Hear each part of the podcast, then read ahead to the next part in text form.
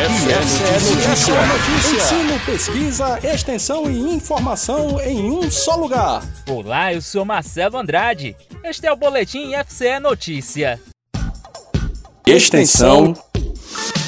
A licenciatura em Letras do Campus Tabuleiro do Norte promove de 10 a 12 de novembro a segunda edição da Jornada de Letras. Em virtude da pandemia da Covid-19, neste ano a jornada será realizada de forma virtual. O evento, nesta edição, traz o tema Discursos e Representações A Construção da Identidade Brasileira Atual.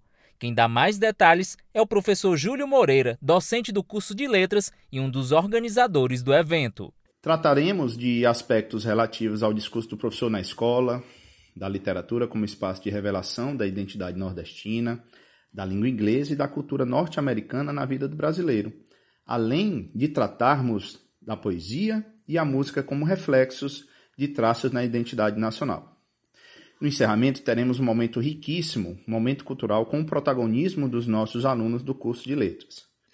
É, contaremos com a presença ilustre da professora doutora Dina Maria da UES, com a palestra de abertura, a construção da identidade brasileira atual.